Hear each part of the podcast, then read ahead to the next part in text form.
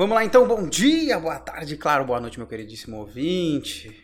Estamos de volta aqui novamente. Eu sou o Otávio Hyde e está começando mais um episódio do melhor programa do mundo. Hoje nós temos spoilers. Eu geralmente não aviso isso aqui, né? Porque você imagina que a gente vai falar sobre coisas importantes dos filmes, né? Vão ter spoilers nos programas, né?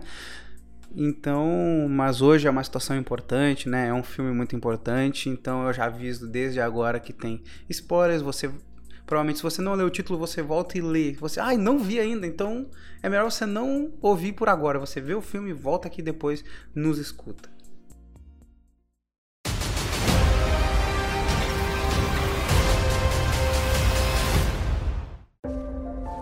Essa aqui é boa. Alguns sugerem que os poderes de Parker incluem a habilidade das aranhas macho de hipnotizar as fêmeas. Para, fala sério. Sim, Milord Aranha.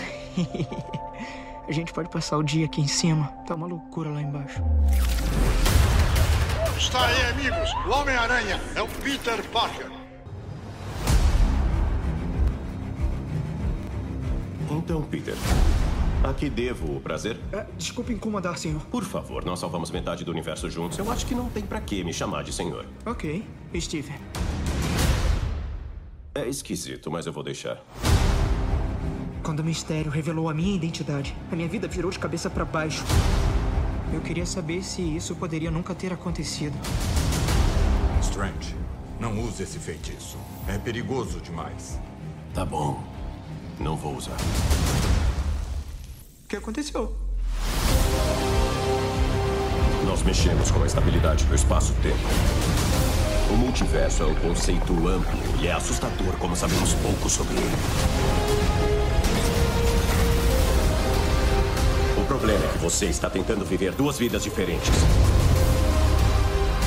E quanto mais continuar assim, mais perigoso ficará.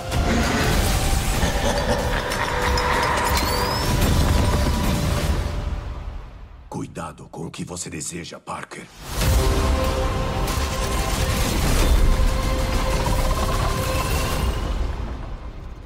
Olá, Peter.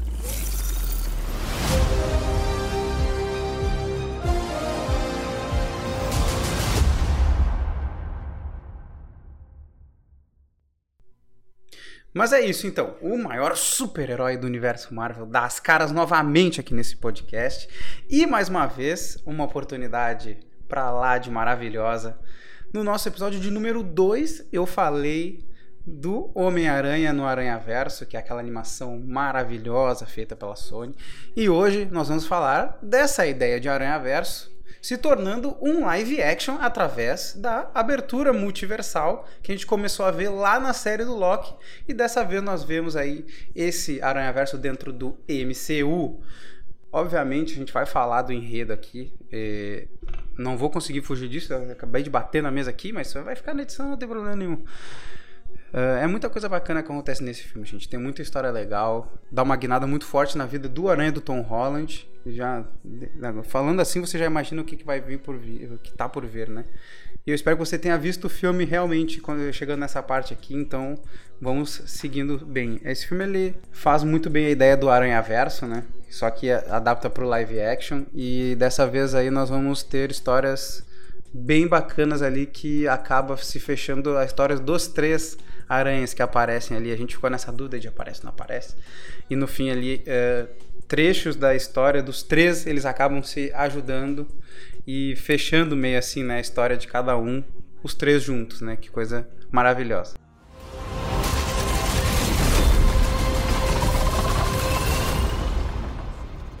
Olá, Peter. Então o longa inicia exatamente de onde se terminou Homem-Aranha Longe de Casa, que é o segundo filme do Tom Holland, com a revelação da identidade secreta do Peter, eh, pelo mistério, né?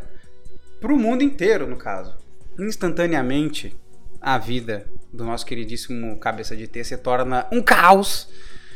E por causa disso ficou fácil para as autoridades investigarem a morte do mistério, que aos olhos de todo mundo, ele era uma boa pessoa. Ele era o substituto do Homem de Ferro. Tornou a vida do protagonista ali, né? Aquele verdadeiro inferno na Terra.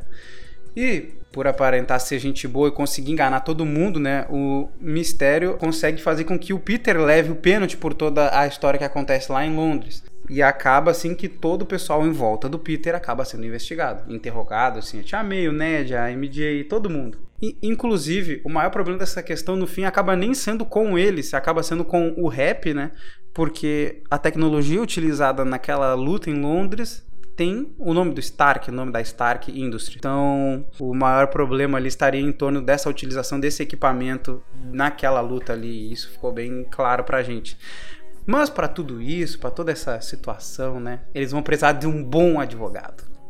Um cara assim que resolveria todos os problemas deles. Um advogado assim que não deixaria nada a desejar para ninguém. E esse advogado é ninguém mais, nada menos do que o Demolidor. Gente, meu Deus do céu, não posso gritar. Não posso gritar que senão vai estourar o áudio e daí vai foder toda a gravação. Sim, sim, gente, Charlie Cox retorna sendo exatamente o mesmo personagem que ele era nas séries da Netflix, confirmando a entrada daqueles heróis urbanos dentro do MCU. Foi só por um breve momento, mas que momento, né? É um, são minutos ali que, pô, eu dei um berro no cinema na hora que eu enxerei o rapaz ali, porque simplesmente é um dos personagens que eu mais gosto, né? E, pô, conseguir trazer o Charlie Cox de volta pro, pro papel de Demolidor me deixou muito mais feliz ainda. E, pô, o que falar aquela cena que ele simplesmente. Ninguém sabe ali que ele é o Demolidor, né, gente? Então, aquela cena que o tijolo atravessa a janela ele segura para não acertar o Peter, né? Que loucura aquilo ali. Daí o Peter pergunta: Sabe como é que você fez isso? É que eu só sou um, um, um advogado muito bom, né? E, pô, todo mundo ali que acompanhou as séries da Netflix sabe do que, que se trata, né? É um, a melhor série, talvez? Não, isso é discutível, né? Porque gosto, gosto é uma questão muito, muito subjetiva, né? Mas acredito ali que tem uma das séries com maior destaque entre os heróis urbanos da Marvel, ali tem a Cidade do Demolidor.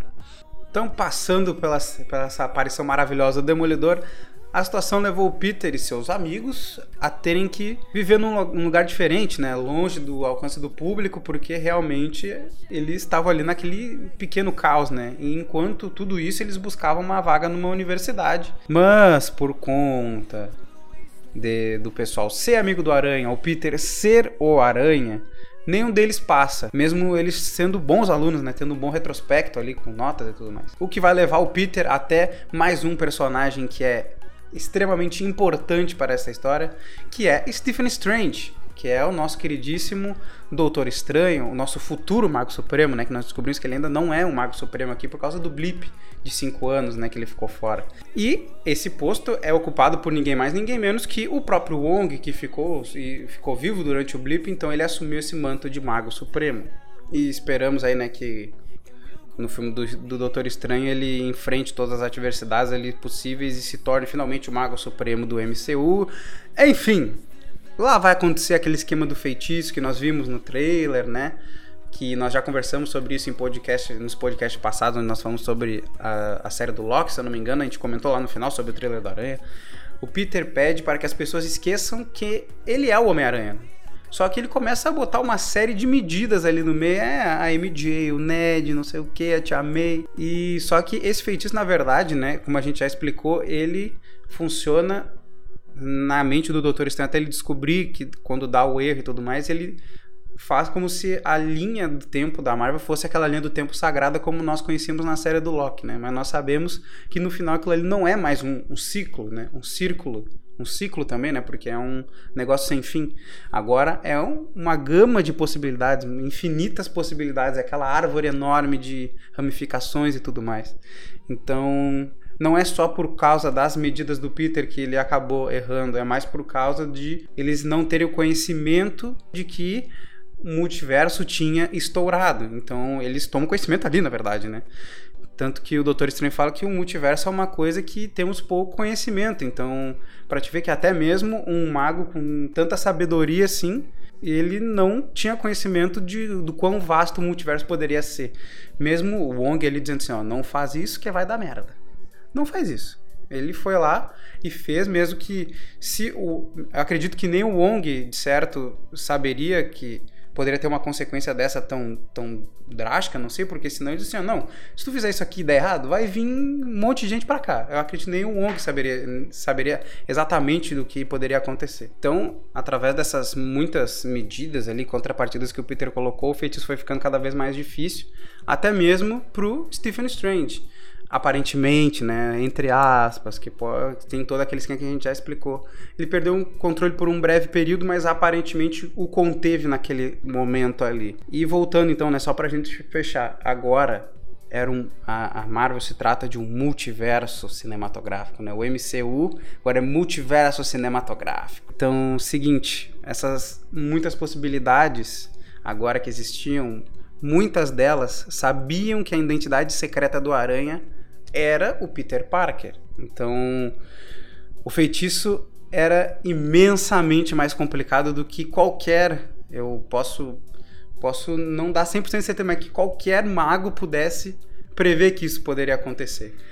Então, imagina ali com se só só com o Peter querendo apagar ele, imagina com aquele, a série de adendos ali que ele queria colocar, né? E para quem achava que o multiverso da loucura só via no filme do Doutor Estranho, errou imensamente, né? A loucura já começou agora em Homem-Aranha 3.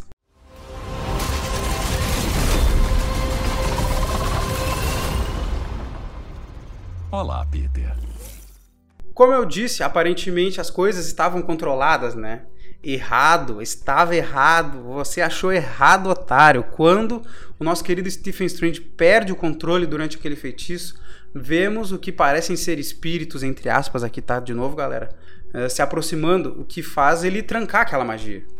Contudo, esses espíritos, de novo, entre aspas, eram seres de outras realidades vindo encontrar o Peter Parker. O primeiro deles, então, é o que a gente vai ver ali, inclusive é um dos que aparece primeiro no trailer, que é o Dr. Otto Octavius, meu quase xará, né? Ou o Dr. Octopus. E vai ser nesse primeiro encontro ali que nós vamos ver como ele vai ganhar aqueles tentáculos vermelhos, né? Na, no combate com o Peter ali, eles as garras assimilam um pedaço da nanotecnologia do traje do Peter. E ele também de, sol, solta aquela frase que deixou todo mundo maluco na época que saiu o trailer, né? Tipo, você não é o Peter Parker, ou seja, não é o Peter que eu conheço. Então, já começa assim, né? A gente já começa a pensar, então é real, vai ter os aranhas, vamos que vamos. O incrível é que eles pararam de lutar por causa disso. E em seguida, chega um dos caras que mais se destacaram no filme, um dos personagens que mais se destacou, que é o Duende Verde do William Dafoe. E ele faz um grande estrago, estrago ali na ponte onde eles estavam brigando ali, o Octopus e o Homem-Aranha. No fim de tudo aquilo ali, o Otto é capturado pela magia do estranho. Eu acho que vale a pena a gente comentar por agora. Eu vou falar das relações entre os personagens um pouco mais ali adiante. Pode ficar tranquilo, mas é meio difícil da gente como eu falei no início, é, é deslinkar isso né, da história principal, porque é, elas vão se completando junto. Então, vamos que vamos, vamos por partes, né? Então, voltando nesse ponto, nós vamos ver os protagonistas ali caçando esses invasores de outras realidades. Aí só vão ser eles o Homem de Areia, o Electro, o Lagarto e por fim o próprio Duende Verde que é uma coisa que, que a gente já meio que imaginava. E claro, né, o Duende Verde não foi capturado naquela, naquele momento da ponte, foi só o Octopus. E também vai ser aí nessa caça que vai surgir o traje preto, repleto de escrituras mágicas, né, lembrando aquelas runas que apareciam no WandaVision, aqueles feitiços de proteção que o Strange botou no o Arif, né, botava nos Vingadores do Multiverso, nos Guardiões do Multiverso, enfim, como você preferir. Então, com todos os vilões estando presos ali, tem toda uma discussão sobre o destino de cada um, que todos eles morreriam enfrentando o Homem-Aranha, embora a gente saiba que o Homem de Areia, o destino dele lá no fim do Homem-Aranha 3 não era morrer contra o Homem-Aranha, mas a gente não sabe o que aconteceu depois, né? Mas então, enfim, o destino, enfim, deles era morrer enfrentando o Homem-Aranha. Eis que surge a brilhante ideia de tentar dar uma segunda chance a eles consertando-os, entre aspas, utilizando a tecnologia ali que eles tinham naquela época para uh, eh, conseguir literalmente fazer ali as contramedidas que ajudariam eles a se curarem dos seus problemas, assim podemos dizer. E eu digo brilhante porque brilhante de, no sentido de ser meio mesquinho assim, porque eles trazem os vilões para dentro da própria casa deles, daquele apartamento onde eles estavam se refugiando. Só que tem um probleminha. A gente teve um combate entre o Doutor Estranho e o Aranha que culminou na prisão do mago do nosso queridíssimo Stephen Strange dentro da dimensão espelhada e a fuga do Peter com aquela caixa onde estava o feitiço e sem o anel de acesso do, do Strange. Inclusive, eles pegaram e levaram com eles. E esse, na real, aí é o grande problema, né? Que vai deixar o Strange por fora de boa parte do filme, né? Essa luta dos dois. Então o Parker deixa essa caixa com os seus queridíssimos amigos, né? O Ned e a MJ, e pede para que qualquer problema que der, se eles não conseguissem entrar em contato com ele, eles deviam liberar os vilões de volta para suas realidades e deixar com que o destino tome conta deles.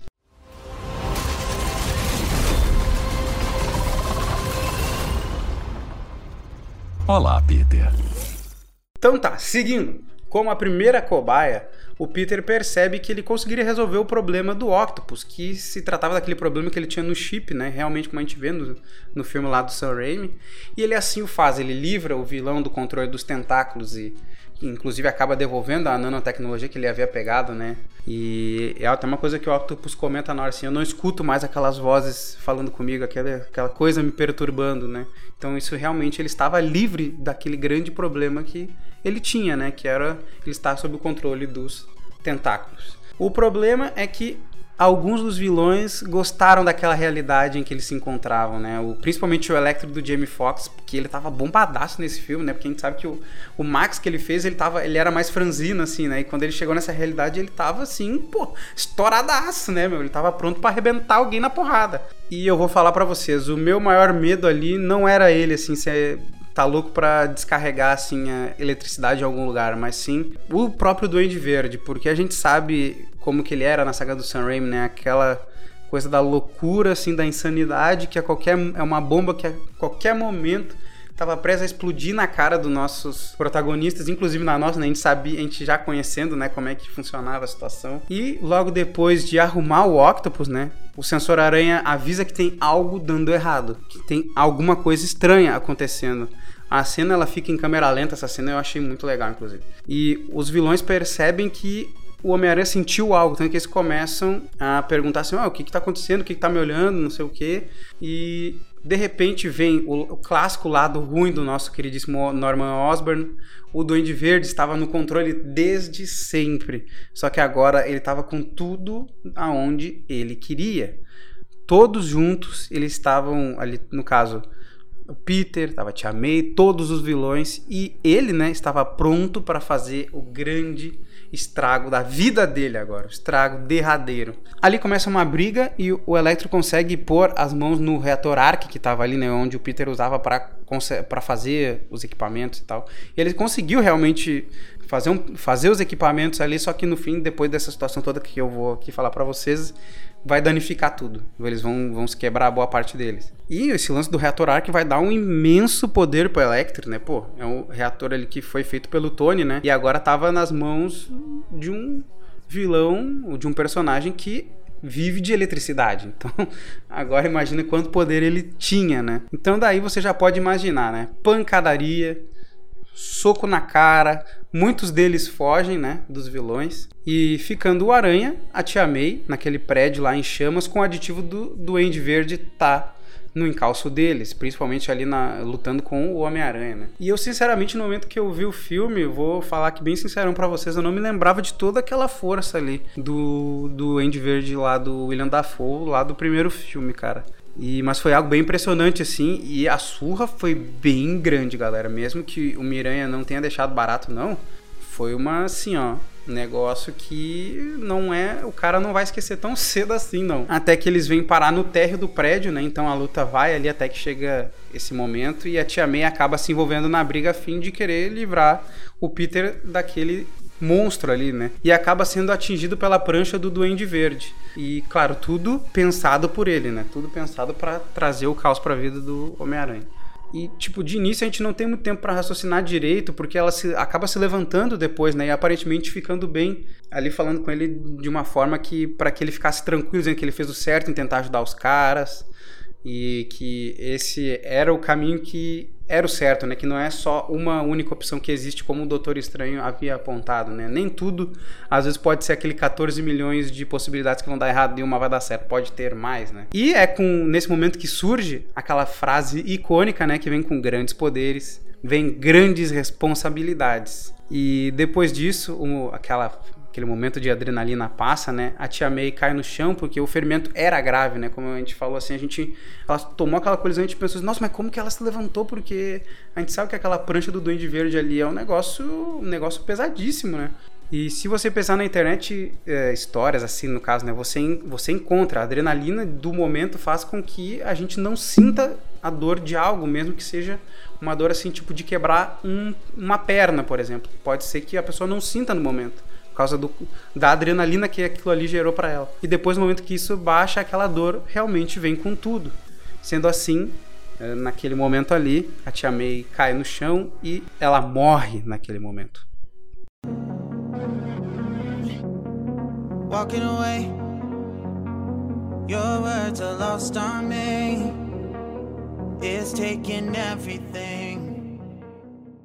É um momento, assim, bem forte, eu vou falar bem para bem a real para vocês assim, ainda mais que o rap chega logo depois e vê o Peter ali chorando com a tia May nos braços e o Peter ainda tem que ir embora porque ele começa a ser alvejado pela polícia. Eu confesso que eu achei que o rap ia morrer nesse filme, mas avaliando depois de ver o filme assim, né, pro crescimento do que o Aranha vai ter e já teve até agora, fez muito mais sentido que isso acontecesse, né? Porque mesmo que todo mundo tivesse um carinho pelo rap, para a história do Peter, o rap teria menos importância que a Tia May para causar um amadurecimento maior para ele, né? Então, naquele momento, o Peter estava de fato sozinho. Ele só tinha os seus amigos. E a ideia dele explode bem na frente dele. E ainda por cima, essa explosão leva a sua tia junto. É difícil não imaginar que a pessoa fique com raiva, sinta frustração, entre muitos outros, né? É só tô tentando trazer alguma coisa aqui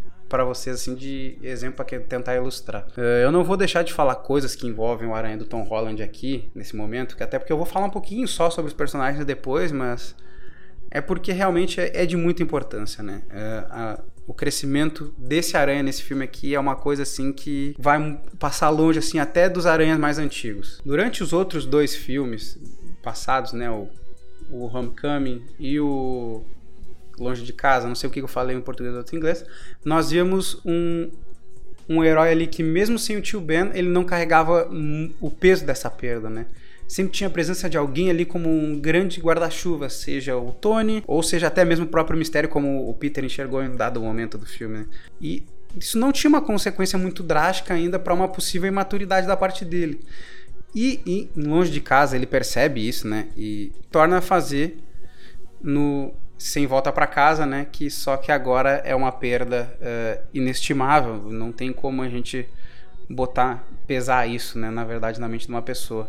Antes do filme lançar, eu me lembro de conversar com, os, com a gurizada, né? Com os meus amigos, de querer ver um aranha assim, tipo, vocês vão ter que me. Eu já falei palavrão aqui, então mas não adianta, me desculpa o termo, mas um, um aranha fudido. Não no sentido de dele ser muito poderoso, assim, tipo, ser fudido nível Capitão Marvel, Superman, sabe? Nós vimos isso no, no Homem-Aranha do Tobey Maguire, enquanto do Andrew ele tava para se tornar esse esse aranha que eu, que eu falei aqui para vocês após a morte da Gwen.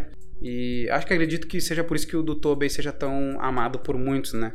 Agora o Tom Holland passou a ter um trauma muito potente na, na conta do seu cabeça de teia. Se você for buscar história, as histórias do Peter, você vai ver que isso faz parte da vida dele. Isso só vai fortalecer ele como um herói. Talvez não de momento, mas sim no futuro que vai vir por ele. Vai mudar o seu caráter, mas quando tudo isso explode diante, diante dos olhos, é, é bem difícil de enxergar o todo, né? De olhar para o futuro, se é que você consegue me entender, ouvinte. Então ali, Ned e MJ tentam encontrá-lo através daquele anel de acesso, né? Do Strange que eles tinham, que eles tinham pegado naquela luta, chamando por ele. Só que eles não encontram o Peter Parker do Tom Holland, eles encontram os nossos queridos Andrew Garfield e Tobey Maguire, galera. E sim, e é mais uma vez os portais nos trazem um encontro icônico, não é mesmo? Mais uma vez, um portal é aberto e saem pessoas importantíssimas de lá de dentro, né? Que nem no Ultimato. Ali eles vão ter interações lendárias, lendárias, e entendem que o Peter daquela realidade deve estar, assim, ó, devastado com o que aconteceu, né?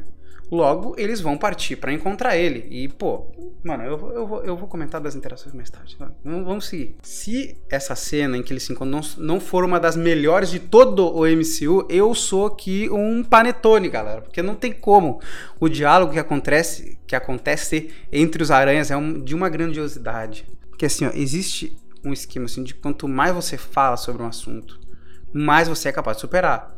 Então, ali eles falam sobre a perda do, do tio Ben, sobre o, o Andrew Garfield fala sobre a perda da Gwen, raiva, sobre ele ter ficado sobre terem ficado pessoas amargas assim em determinado período de tempo. Enfim, sobre como é a vida de um aranha e que infelizmente esse tipo de drama, esse tipo de acontecimento está na vida de todos eles. Eles saem dali então, depois dessa conversa, determinados a realizar o plano do Tom Holland. Eu vou falar aqui sobre Tom Holland e Andrew Garfield, que é mais fácil de ficar falando do que Peter 1, 2 e 3, porque daqui a pouco a gente se perde, a gente tá chamando um de 2, o 2 de 3, o 3 do 1. Então, eles partem dali para consertar os vilões. E aqui vale citar, né, que ter os antigos aranhas juntos do mais recente é épico por si só. Mas ainda, né, deveria ser bem trabalhado para que o, esse tombo não fosse gigantesco, né? Porque tudo bem que é épico ter os três, mas se isso fosse ficasse ruim, aí, mano, assim, nossa. Bom, não vamos pensar nisso porque realmente ficou legal. E eu digo com tranquilidade que são as melhores cenas do MCU desde o início desse universo de filmes são esses três aranhas juntos.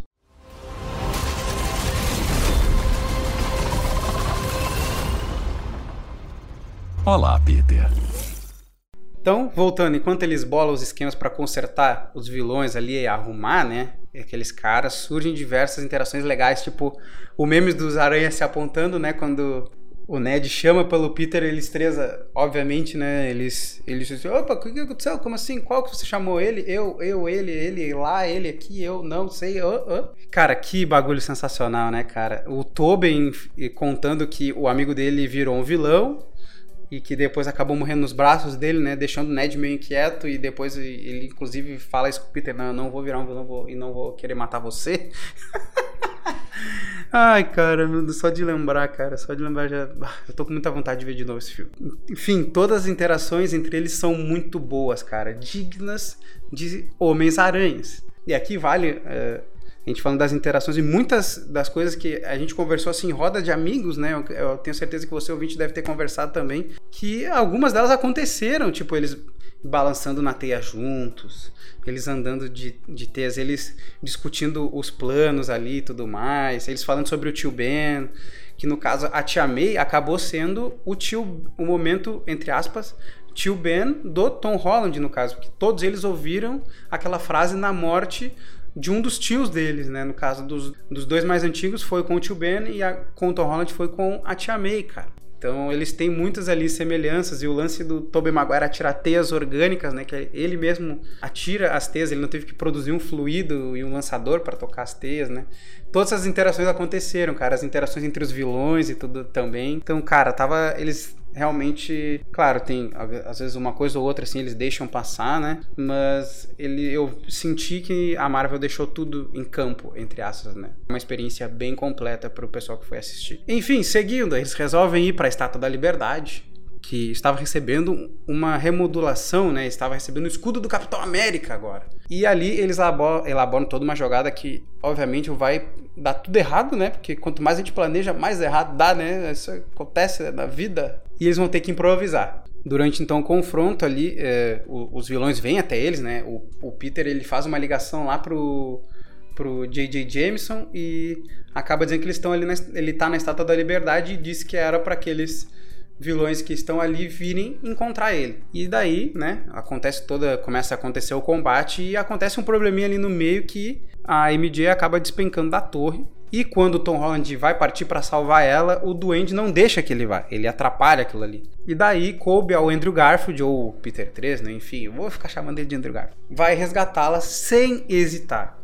E por que, que eu tô dando destaque para isso? Porque essa cena foi muito emocionante, embora tenha sido rápida. E, cara, quem acompanhou a saga, a, ele na saga do espetacular, sabe que aquela cena da Gwen é muito dolorida, cara. E ver ele conseguindo salvar a MJ agora é, é muito reconfortante e E, cara, é, é de um peso extremamente, assim, inenarrável, assim, sabe? E, bom, nessa luta, eles vão acabar resolvendo um o problema do outro. Não digo só nessa luta, mas durante toda a caminhada deles, né?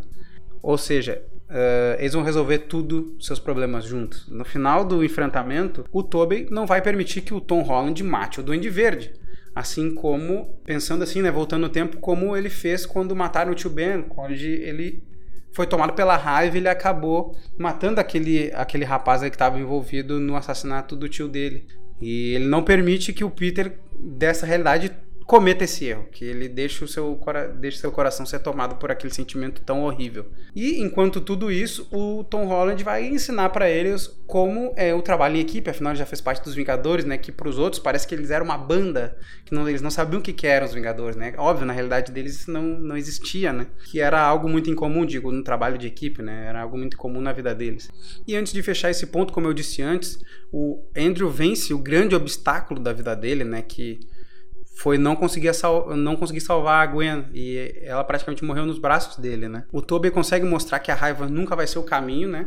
Mostrando que ele é um vencedor sobre esse quesito, ele é o mais velho dos aranhas, ele é o mais experiente ali, né? enquanto isso, Tom Holland ali vai mostrar que, mesmo com todos os problemas que ele enfrentou ali naquele caminho, eh, ele ainda consegue mostrar como é importante às vezes a gente ter pessoas para contar junto com a gente. Além de, né, realmente ter ter os, os outros aranhas juntos ali como grandes irmãos e acabando sendo como grandes exemplos. E vale lembrar aqui, né, que a gente falou que eu falei antes, né, no caso, que eles não são muletas desse aranha. Muito pelo contrário.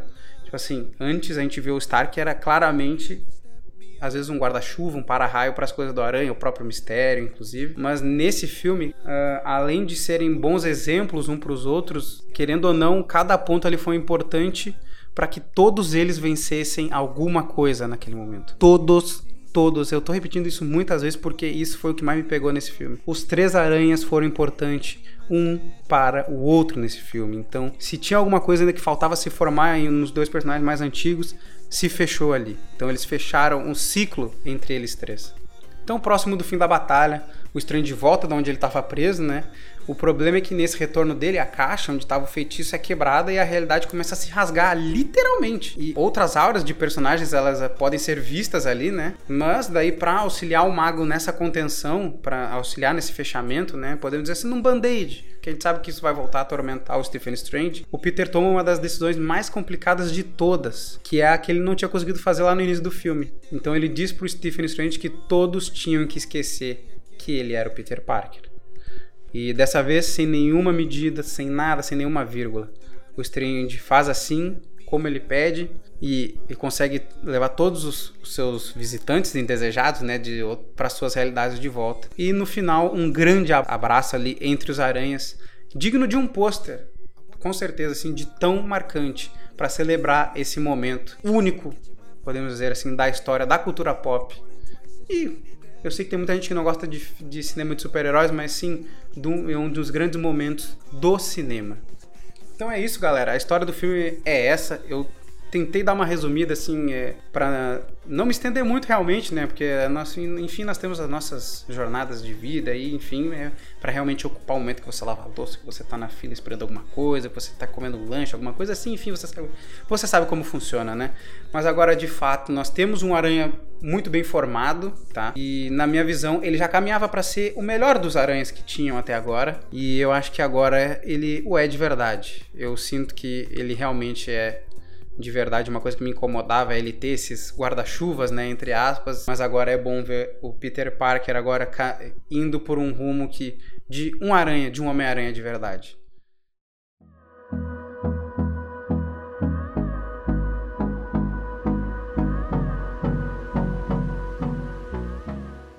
Vamos falar um pouco dos atores agora? Enfim, eu juntei três aqui no, num primeiro, que no caso não são os três aranhas, é o Tom Holland, a Zendaya e o Ned, que eu sempre esqueço o nome do Ned. O trio eles têm assim, ó, desde, do, desde o início. É claro que a MD não teve tanto, tanto destaque assim no primeiro filme como teve já no segundo e no terceiro, mas desde sempre eles sempre tiveram uma boa química para praticamente todos os momentos que eles estão juntos, uh, desde a comédia até o momento em que eles já não sabem mais quem é o Peter. E cara, são uns momentos bem legais, assim, entre, entre eles ali, no caso, né? E o Ned sempre é aquele cara que quebra o clima, que fica sempre com a, as piadas de alívio cômico por boa parte do tempo, né? E que não deixa de, de, de ser ruim, ele funciona muito bem também. E eu confesso aí que tô ansioso para ver como que eles vão fazer com o Aranha do Tom Holland a partir de agora. E querendo ou não, isso foi um reboot, talvez um soft reboot, não sei como você preferir, né? Eles podem ter zeraram esse Aranha que agora a partir de agora, não sei se caso você sabe, né, ouvinte, mas agora ainda tem alguns filmes pela frente, eles renovaram esse acordo com a Sony Disney, muito por conta do Tom Holland conseguir fazer esse, essa mediação. Enfim, vamos ver o que, que vai acontecer a partir de agora, mas a, a gente tem um, um, um Aranha muito maduro saindo desse filme. Cara, vai vir coisa boa por aí, podem anotar. Bom, vou falar aqui dos outros dois aranhas, né? Não poderia deixar de falar do Andrew Garfield e do Tobey Maguire. E, cara, uh, o Andrew Garfield, ele assim, na questão atuação, não que Tom Holland e Tobey Maguire sejam atores ruins, mas eu acho que ele sempre fez uma atuação boa, sempre como desde o espetacular Homem-Aranha, cara. Eu nunca eu tinha coisa que me incomodava no Homem-Aranha dele, mas nunca foi a atuação dele como Homem-Aranha. Tanto que eu gosto do filme que ele faz lá sobre o Facebook, o do Até o Último Homem, que para mim é um dos melhores filmes que eu já vi, inclusive. E, querendo ou não, está ele lá, tá o Andrew Garfield lá. Eu gostei muito de ver ele de volta. E uma coisa, assim, já linkando com o Tobey Maguire, é uma coisa bacana que eles não mudaram exatamente nada dos aranhas que eles eram. A Marvel Disney decidiu, manteve tudo, né? Claro que teve uma chancela da Sony por, por cima de tudo, assim, mas eu acredito que esse tenha sido um dos melhor, melhores acertos em relação aos aranhas, né? Não mudaram absolutamente nada do que eles eram dos filmes antigos.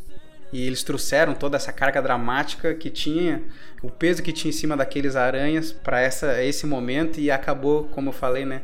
Os três acabaram se ajudando, se moldando, né? E resolvendo um, o problema do outro. E cara, Uh, não tem como negar que o Tobey Maguire era um dos mais amados aranhas de todos, né? Claro que eu via o Tom Holland muito mais à frente, mas é gosto, é aquele esquema, né? Cada um gosta do. Cada um tem sua preferência. Mas não tem como negar que o Tobey Maguire era um dos aranhas mais amados, muito por conta dele ter essa carga de ser aquele aranha fudido que eu falei antes, né? Desculpa o termo de novo mas desde o início ele tinha muito peso em todas as coisas que aconteciam na vida dele, ele carregava isso para a vida dele de aranha também. Então acredito que seja muito por isso, mas é muito bom ver ele de volta também, cara. Que bom que uh, ocorreu esse encontro e, cara, a gente tava com medo mesmo saindo do trailer e tendo o lagarto levando o soco do vento. A gente ainda pensava, ah, mas pode ser o Octopus ali, não sei o que, pode ser outra coisa, o Treston Hollands. Mas no fim foram eles. Eles negaram veementemente que não estariam no filme, mas que bom que no fim eles estavam lá e com certeza tornou esse filme assim, muito mais grandioso do que ele seria. A história poderia ser boa mesmo sem eles lá. E no fim, eles estando lá e trazendo toda a história, a bagagem dos aranhas deles, que já tinham construído dentro do cinema junto, abrilhantou ainda mais esse filme. E por fim, eu quero falar dos vilões aqui, né? Que voltaram todos, praticamente não teve um vilão novo, né? Tirando o DJ Jameson, que é um dos grandes caras que caça aí o, ou fica no pé do Homem-Aranha, né? Mas eu acho que os vilões ali voltaram todos todos com a com seu mesmo carisma, né, de todos os filmes, tanto que o Octopus, ele é aquele mesmo Octopus lá do Homem-Aranha 2, que ele tem aquele lance com o Peter, mas ele não é, é, profundamente mal, né, ele tem um senso ali ainda. O Norman Osborn, o William Dafoe com a mesma loucura de sempre, tanto que ele é o que mais rouba a cena assim, de todos. Tem o Jamie Foxx como Electro também, que é um gigantesco ator. Ou seja, então ali a Marvel não poupou. De, a Marvel no, nas duas, duas produtoras, né? Não poupou um centavo para deixar esse filme maravilhoso do jeito que ele está. Obviamente, eu vou, eu vou entrar nesse mérito depois, tá? Mas, obviamente, problemas acontecem, né? É, somos seres humanos, né? Estamos passíveis a erros, não somos perfeitos. Então, só pra gente ir se encaminhando pra fechar esse tópico de coisas mais é, técnicas, né? Vamos ali a trilha sonora, como sempre, né? Espetacular. Fazendo brincadeirinhas com o nome dos aranhas. Simplesmente maravilhosa, como em boa parte, né? Da, das coisas que o MCU faz, né? A trilha sonora sempre corrobora para que todos os momentos atinjam o seu objetivo, né? Seja ele aquele, aquela coisa, aquele ar mais dramático, seja ele aquela coisa mais alegre, aquela luta mais ficar mais épica. Enfim, a trilha sonora tá sempre ali funcionando e costurando as cenas do filme. E por fim, a gente não poder. Eu já falei de algumas referências aqui, né? O meme dos aranhas se apontando. Não deixariam de ter, né? O próprio Matt Murdock estando ali. Como é que eu posso dizer? O filme lançou e podemos dizer que uma semana depois, na série do Gavião Arqueiro, eh, não tem como, né? Eu falei que ia ter spoilers. O Rei do Crime retorna, então são umas referências ali. No mesmo instante que o Matt Murdock retorna ao MCU, o Rei do Crime, com o mesmo ator, retorna também. Então são referências que estão ali, as conversas entre os aranhas, do Harry virar um vilão, que a gente sabe que o Ned vira um vilão, ele é o Duende Macabro. Cara, que loucura. Que loucura, tia. E, inclusive um dos espíritos que aparece, aparece lá no fim, né? Quando o Peter opta pelo feitiço e todo mundo vai esquecer ele. Aparece um deles segurando uma lança e aquele ali, me desculpem, mas aquele ali é o Craven, o caçador. Não é possível. Que, a não ser que ah, é o namoro e não sei o que. Não, é. Se tratando do aranha, aquilo ali é o Craven. Isso quer dizer que sim, ó, não, tá por aí. Quem sabe, né? Quem sabe, daqui a pouco, hum, ele chega. E como teve esse soft reboot, né, do Homem-Aranha, não duvido que daqui a pouco o Craven apareça realmente, né? Porque ele ali é um dos que mais ganha destaque, ali que tu mais percebe que tem alguma coisa. Eu sei que eu já vi no TikTok muita gente ali no, a, a, apontando quem é quem ali no caso, né? Mas quem mais se destaca ali que eu pude ver naquele momento do cinema foi o Craven. Não tem como, eles não vão me enganar, aquele cara é o Craven. Uma referência muito legal de citar, eu até não poderia deixar passar, né, que, pô, que a gente já fez aqui sobre o Homem-Aranha do Miles, né, um programa inteiro dedicado àquela animação dele, é o diálogo ali entre o Jamie Foxx e o Andrew Garfield, logo depois da batalha ter acabado ali, o Electro ter sido, né, consertado, entre aspas. E eles falaram assim, eles falaram o seguinte, ah, eu achava que você, pô, era negro, ajudando as pessoas ali, os pobres, o amigão da vizinhança. Daí no fim fica aquele esquema, né? Que, pô, mas deve ter um Homem-Aranha um Homem que é negro por aí, né? Então, pô, já é a segunda vez. Disney, pelo amor de Deus. Já é a segunda vez que você nos deixa uma pista de que o Miles Morales está por perto, mas ele ainda não apareceu. Se você for fazer isso, faça logo, pelo amor de Deus. Para de, para de deixar quicando, por favor, Disney. Então, mostra esse jovem logo para nós, por favor. E por fim, uma última referência que eu queria trazer aqui é a cena pós-créditos onde o Venom aparece, né? Que para quem viu o Venom 2, no final ali acontece o lance do que o Doutor Estranho dá o lance do feitiço ali lá no início do filme e ele acaba vendo parar nessa realidade também. Só que, claro, aí entram os negócios, os problemas que eu vou falar depois, mas no fim ali ele tá conversando e o cara explica que teve o Thanos e teve o Hulk, enfim, ele ele tá conversando com o cara que conta toda a história daquele universo para ele. E quando ele some, que é quando o feitiço lá do fim é feito, né? Quando ele some, um pedacinho do simbionte fica para trás. E eu acho que eu não preciso dizer mais muita coisa, não é, galera? A Sony vai ficar com seu Venom, do Tom Hardy, enquanto o MCU aí vai cuidar da história do simbionte uh, da sua maneira, talvez? Será que vai ser outro Venom? Será que eles vão tentar trazer o Tom Hardy? Pelo visto, eu, eu falando assim, sinceramente, eu acredito que não vai ser o Tom Hardy, vai ser outra pessoa. Até porque nós já temos o Flash, né? O Flash Thompson, que ele é um, o agente Venom. Então, caras, vamos ver o que, que o MCU vai fazer. Eu acredito que agora cada um vai ter seu Venom, até por conta de ter esse negócio do multiverso. Agora não precisa ter o Tom Hardy ali, né? Porque senão seria mais uma pessoa que vai custar caro para algum filme. Daqui a pouco eles podem estar achando aí um ator até melhor que o Tom Hardy, né? Convenhamos.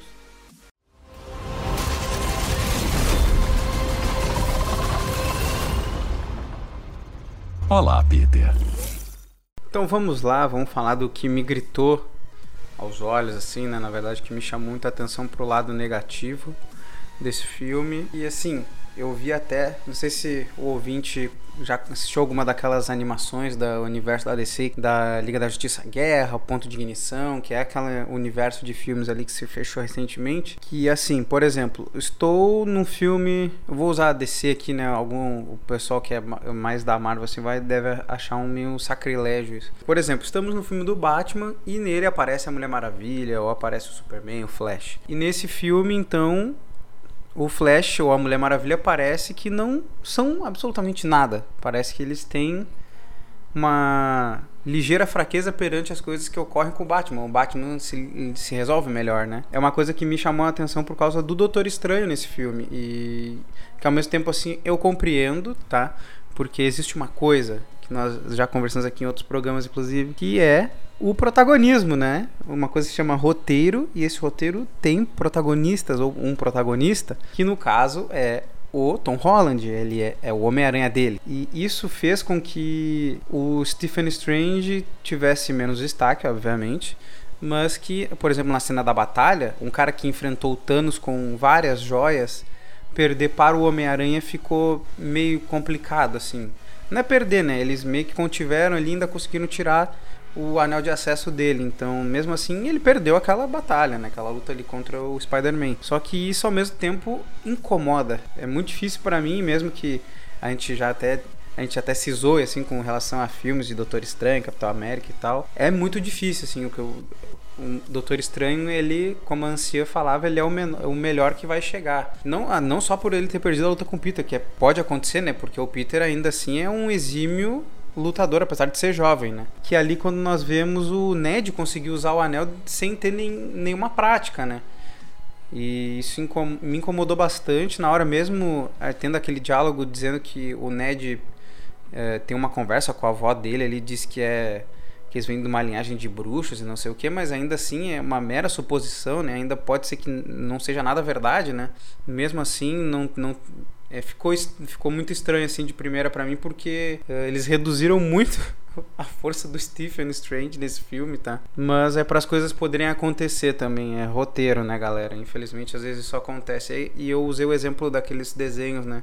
Quando chegar no filme do Batman, aparecer algum outro personagem, ele parecia muito mais fraco. E é realmente assim, no filme do Superman que aparece o Apocalipse, por exemplo, no, não no filme live action, no desenho, parece que a Liga da Justiça assim é um peso de papel, pensando assim no Apocalipse, não não tem um não inserem uma dificuldade assim na vida, quando aí o Superman vai lá e resolve. Como é na maioria das vezes, né, quando tem alguma coisa assim, mas geralmente a liga não fica tão uh, nerfada assim, né, nessa, nessas lutas assim, ele, ela consegue ajudar, consegue fazer as coisas, né? Não consegue, não fica só levando surra e tal. Mas infelizmente isso aí ocorreu no filme do Homem-Aranha, né? Eu senti que a Marvel podia ter tratado com um pouquinho mais de respeito assim o Doutor Estranho, mas eu acredito que ele já é, já seja preparação para o filme dele, que ele esteja cometendo algumas coisinhas, alguns erros, tipo esse erro, para que depois ele vá ter que encarar esse erro de frente para que ele possa se tornar definitivamente aí o Mago Supremo. E por último, é só um detalhe que eu acabei vendo um pessoal no Twitter fazendo um murmurinho assim e tal, que dizendo que o pessoal que gostou desse filme, é, ou seja, atacando muita gente, tá?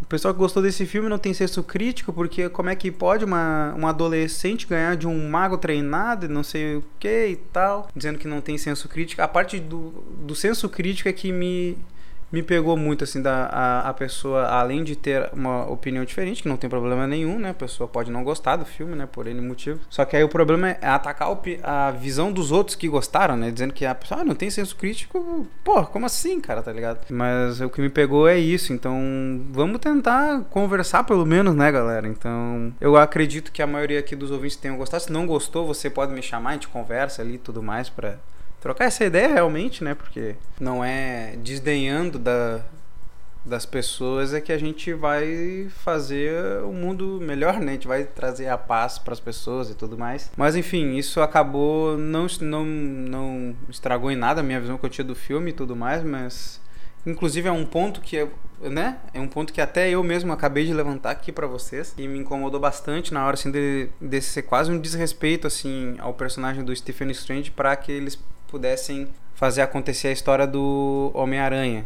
É, o filme é igualmente bom, esplêndido e tal, só que eu acho que a Marvel deveria ficar de olho nessas nesses lances de protagonismo, assim, tem que cuidar para que às vezes eles não desmantelem toda uh, a figura em volta de um personagem que extremamente era para ser extremamente competente. Ele foi capaz de entregar uma joia do infinito para que a realidade que ele viu pudesse acontecer. Ele jogou fora aquele aquele super ego que ele tinha para salvar o Tony Stark. Acredito que o que tenha mais me pegado negativamente no filme tenha sido isso.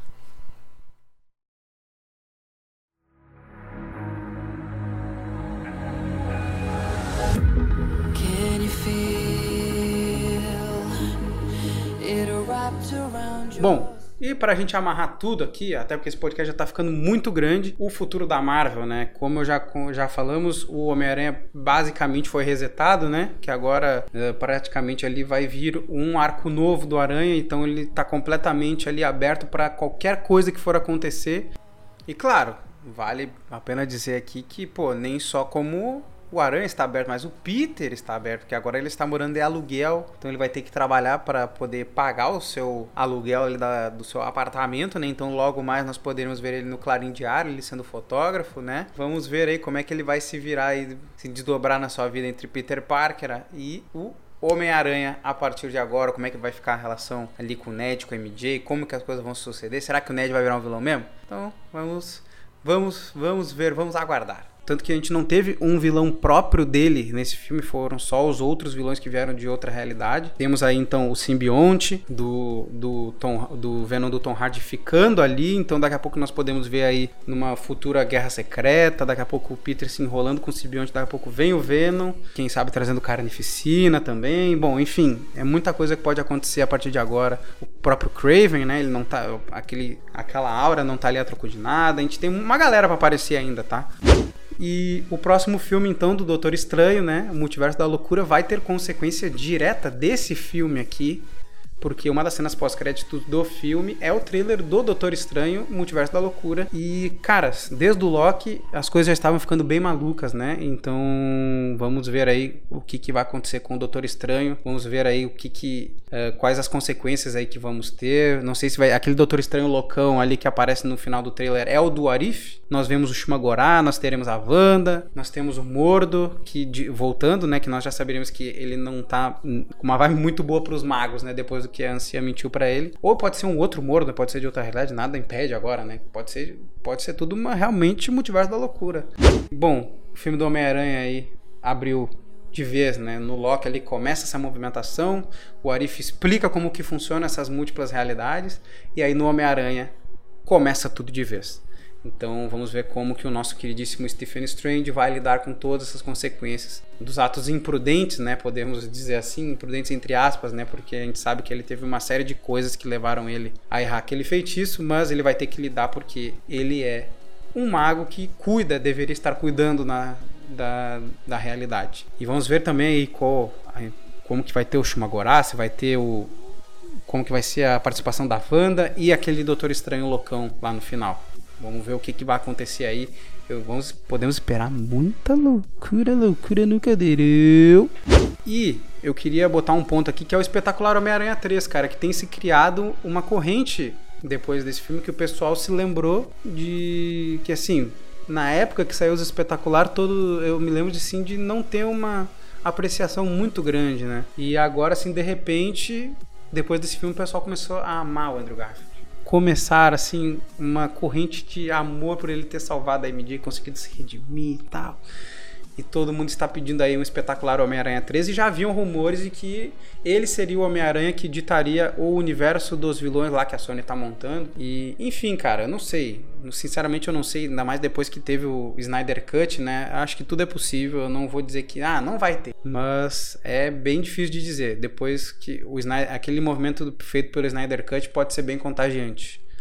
Então é bem possível que possa vir aí, cara. Pode, pode ser que aconteça assim. Assim como eles podem só simplesmente não fazer e pegar esses vilões que eles estão estão estão arrumando aí e fazer com que eles enfrentem o Aranha do Tom Holland no fim de tudo. Em algum filme onde seja o Sexteto Sinistro propriamente dito, dito e feito, né? Bom, e por fim, né, eu acabei já citando nas referências, né, o Charlie Cox uh, como Demolidor e o Rei do Crime voltando. E a princípio, sim, os heróis urbanos vão voltar para o MCU, sim, todos a princípio. Vamos ver aí como que eles vão fazer isso, porque agora a Marvel tá se dividindo bem, né? Vai ter o pessoal ali da os urbanos voltando o Demolidor, ele tem o Hawkeye, tem vai ter a equipe da Terra ali que vai ter os, no, os jovens Vingadores, já tem a Kate Bishop, vai ter a estatura, né, que vai vir ainda no Homem-Formiga. Enfim, tem muita coisa acontecendo, a fase cósmica lá, a fase mais religiosa do pessoal, que vai ter ali o Thor, que vai ter os Guardiões da Galáxia, os Eternos, os Celestiais, o Harry de Star Fox. Muita coisa, né, galera? Muita coisa acontecendo, muitas coisas novas se formando e eu gosto assim, eles estão apresentando as coisas ali, indo ao.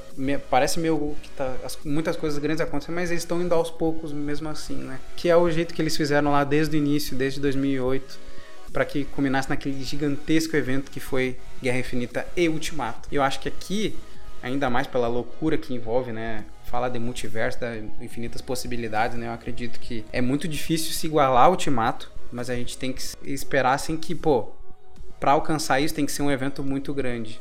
E, mano, pensando bem pelo jeito aqui, olha o que esse Homem-Aranha, esse filme do Homem-Aranha 3 fez. Olha o que aconteceu em Loki, cara. Eu acho que é bem possível de ter um negócio muito grande também, tá? Inclusive vindo Kang, Celestiais, pode nossa, gente, é uma gama de coisas, tá? A gente não vai enlouquecer aqui agora porque esse programa já tá muito grande e eu não quero que você me abandone. Enfim, o futuro da Marvel é promissor, galera. É isso que eu queria dizer para vocês no fim de tudo.